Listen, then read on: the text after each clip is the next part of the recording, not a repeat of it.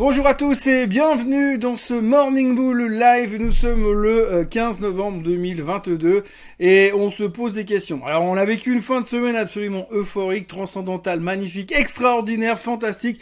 Les qualificatifs me manquent pour exprimer combien c'était formidable jeudi et vendredi.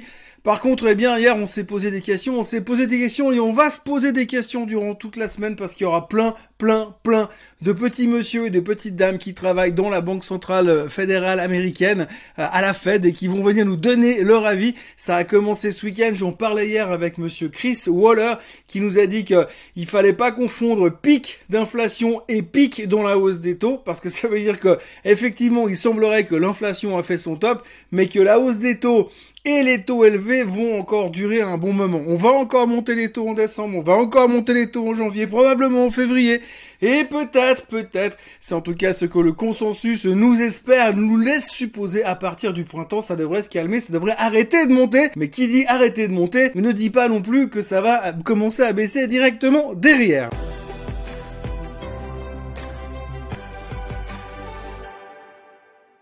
Donc euh, du côté taux d'intérêt, c'est le centre du monde pour l'instant. Alors hier, on a vécu une petite séance, hein, légèrement en hausse en Europe, carrément en baisse aux États-Unis, mais globalement le Nasdaq, le pire indice de la journée, terminé en baisse de 1,1%, ce qui veut dire pas grand-chose compte tenu de ce qu'on est monté la semaine dernière. Ce qu'il faudra retenir hier, c'est qu'effectivement, on a commencé à processer, à digérer ce qu'a dit Monsieur Waller là ce, week-end, et par rapport à ça, on se demande si peut-être, mais peut-être, hein, on n'aurait pas été un petit peu trop vite en en disant oui c'est bon, c'est fini, c'est reparti, les taux vont baisser, retour des taux à zéro, hélicoptère monnaie et je donne de l'argent à tout le monde.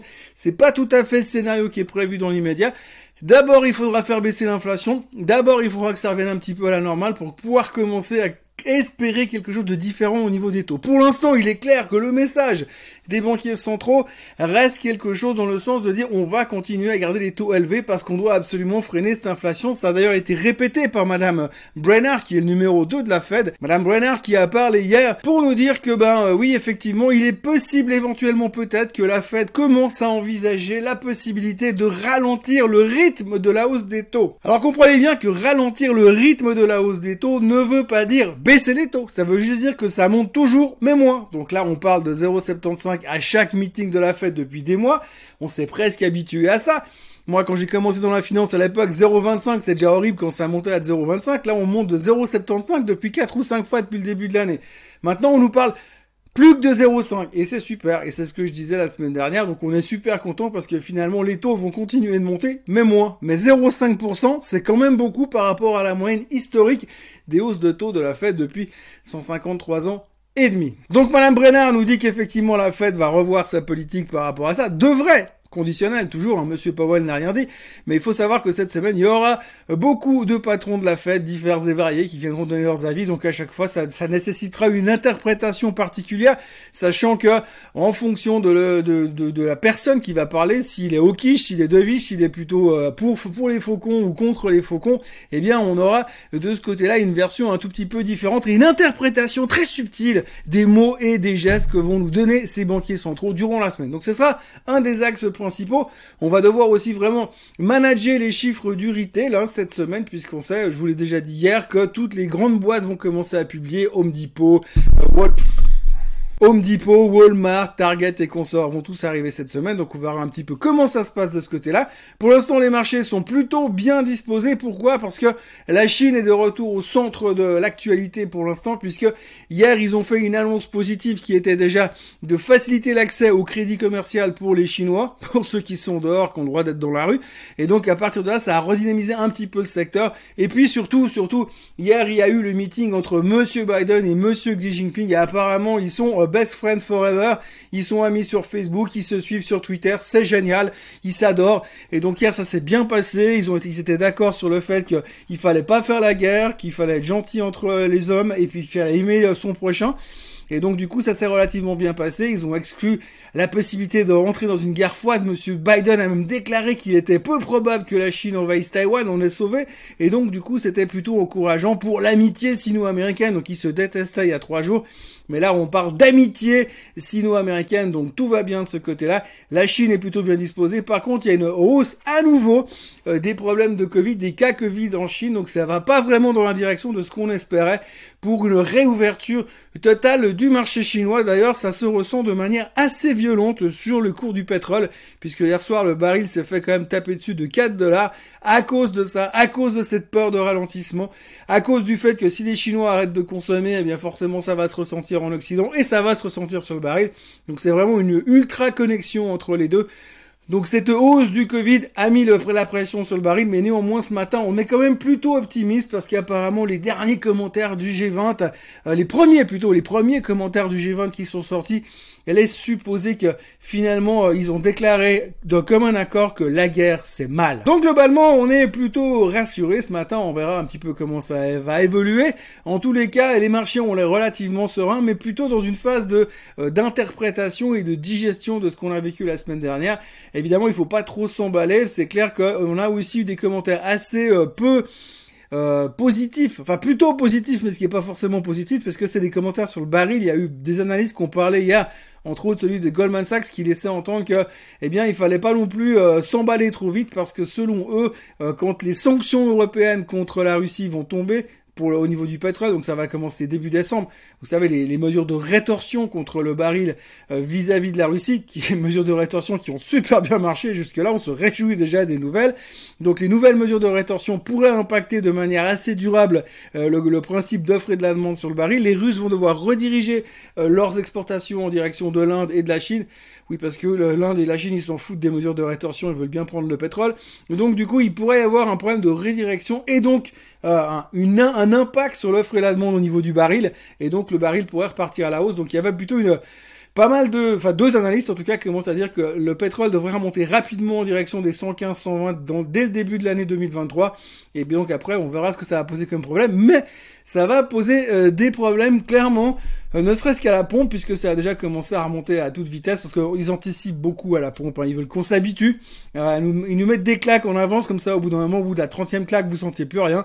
Donc petit à petit, ça continue à monter dans la bonne direction et le pétrole devrait repartir à la hausse prochainement. C'est en tout cas ce que nous disent les analystes. Alors la bonne nouvelle, ce qui nous sauve un petit peu, c'est que ce fameux économiste, ce fameux analyste de Goldman Sachs, euh, de mémoire, il change d'avis à peu près tous les trois jours, donc normalement tout peut arriver encore dans les prochaines euh, deux semaines. Donc voilà, pour l'instant on est en mode hésitation, réflexion. Alors il se passe aussi pas mal de choses du côté d'Amazon.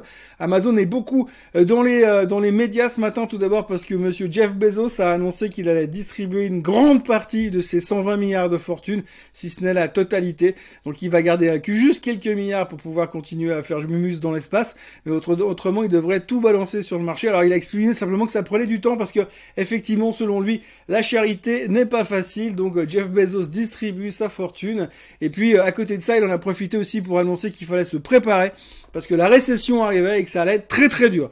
Alors ça c'est un truc qu'on parle beaucoup moins déjà, hein. c'est c'est vrai que pour l'instant on est soulagé parce que les taux devraient arrêter de monter verticalement et donc par rapport à ça on est soulagé, mais ce qu'on voit pas de l'autre côté c'est peut-être que malgré tout c'est déjà trop tard et que cette hausse de taux a déjà induit une récession qui pourrait euh, nous coûter quand même assez cher ces prochains temps, affaire à suivre. Mais en tous les cas dans la thématique on a encore appris hier que Amazon allait licencier à partir d'aujourd'hui 10 000 personnes de plus, donc ça continue un peu dans la thématique des licenciements donc autant vous dire que ce sera positif puisque, enfin positif pour les chiffres économiques puisqu'à la fin du mois de novembre et au début du mois de décembre, on aura les chiffres de l'emploi et qui devraient être bien plus faibles avec le nombre de licenciements qui ont été annoncés dans le secteur de la tech, en tous les cas ces derniers jours. Donc du coup, c'est quelque chose qui va euh, nous aider aussi probablement un petit peu, mais n'oublions pas non plus que la récession arrive et c'est monsieur Jeff Bezos qui l'a dit quand même. Au chapitre, j'ai beaucoup d'argent et je vous l'explique comment ça marche. Euh, eh bien, on a Monsieur Musk aussi qui a beaucoup parlé. Alors, Monsieur Musk a annoncé euh, hier sur Twitter, en réponse à un des gros actionnaires de Tesla, que l'éventuel rachat d'actions de euh, Tesla était dans le pipe et c'était à la décision du board qui devait être prise pour savoir si rachat d'actions il y aurait ou pas entre 5 et 10 milliards de rachats d'actions. Alors c'est assez rigolo parce que ce genre d'information qui est considérée comme une information privilégiée, une information euh, secrète, en guillemets, euh, limitée et restreinte dans un premier temps au bord de Tesla, qu'on puisse la distribuer comme ça et qu'on puisse en parler ouvertement sur euh, Twitter, c'est assez rigolo. c'est assez paradoxal aussi, mais visiblement je pense que si vous, vous avez une information privilégiée comme ça, puis vous le faites, dans les 12 minutes, il y a trois flics qui vont débarquer pour vous péter les genoux. Par contre, Monsieur Musk, tout le monde trouve ça génial qu'il puisse communiquer aussi ouvertement sur les réseaux sur son réseau, sur Twitter. Et dans la foulée, Monsieur Musk est également en procès actuellement parce qu'il a touché récemment un, un, bonus de 56 milliards de la part de Tesla. C'était un deal qui était prévu depuis longtemps chez Tesla. Mais il y a pas mal d'actionnaires qui commencent à râler en disant ouais c'est un petit peu gonflé parce que le mec il a touché 50, 56 milliards de bonus et il est pas tout le temps au bureau et il n'a pas foutu grand chose ces derniers temps chez Tesla, donc ils sont pas très contents. Donc procès. Donc voilà, Monsieur Musk est habitué à ce genre de choses, mais néanmoins voilà procès par rapport au bonus de 56 milliards. Ça paraît toujours assez ésotérique quand on dit un bonus de 56 milliards, mais enfin c'est la vie euh, merveilleuse fabuleuse et fantastique de monsieur Elon Musk, un peu dans le même genre de la hausse du Nasdaq la semaine dernière la vie merveilleuse et fantastique des marchés boursiers. Voilà, en gros, ce qu'il faut retenir, c'est que le G20, ils sont tous amis, la Chine est copain avec les Américains, euh, les taux, eh bien, ça devrait moins monter, mais ça devrait continuer à monter quand même. L'inflation est donc effectivement plus ou moins sous contrôle, mais faudra faire attention à une hausse éventuelle du pétrole ces prochains temps. Elon Musk est tout le temps dans la presse tous les jours. Monsieur Bezos va balancer sa, fortune sur le marché. Et puis pour le reste, apparemment, le G20 devrait aussi euh, donc euh, accepter le fait et valider le fait que la guerre c'est pas bien et que c'était leur devoir de sauver le monde. On se réjouit de voir ce qu'ils vont nous faire ces prochains temps, nos chers amis politiciens du G20 qui sont en train de se bronzer à Bali. Pour l'instant, et les futurs sont en hausse, on attend les chiffres d'unité, le PPI aux États-Unis Très important le PPI puisque c'est un peu l'antichambre du CPI. Si le PPI est en train d'exploser, ça veut dire que le CPI devrait suivre derrière. Donc on espère avoir un mauvais chiffre du, enfin un chiffre faible du PPI tout à l'heure. Il y aura aussi le chômage en France, il y aura le CPI en France, il y aura ZW en Allemagne et puis euh, en Europe également. Et puis euh, autrement, il y aura pour terminer le New York Empire State Manufacturing Index qui sera publié aux États-Unis après ou avant le CPI, je ne sais plus. Mais enfin, beaucoup de choses euh, à discuter qu'on aura euh, demain. Pour l'instant, on est bien orienté, on espère que ça continue. Et on rappellera au passage quand même que la plus grande bourse européenne dorénavant, c'est la France et c'est plus l'Angleterre. Donc euh, Cocorico pour monsieur Emmanuel Macron. Voilà, je vous souhaite une excellente journée. N'oubliez pas de vous abonner à la chaîne Suisse Côte en français. N'oubliez pas de liker la vidéo. Et puis pour si vous voulez être avisé de toutes les nouvelles vidéos qui arrivent sur cette chaîne, bah oubliez pas, je sais pas, il y a un endroit où vous devez appuyer sur la cloche. La cloche, ça fait très YouTuber. Vous appuyez sur la cloche et puis euh, normalement, eh bien, vous êtes avisé chaque fois que les vidéos sont mises en ligne, comme ce matin. Passez une très bonne journée. On se voit demain, comme d'habitude, pour un nouveau Morning Bull Live. Bye bye.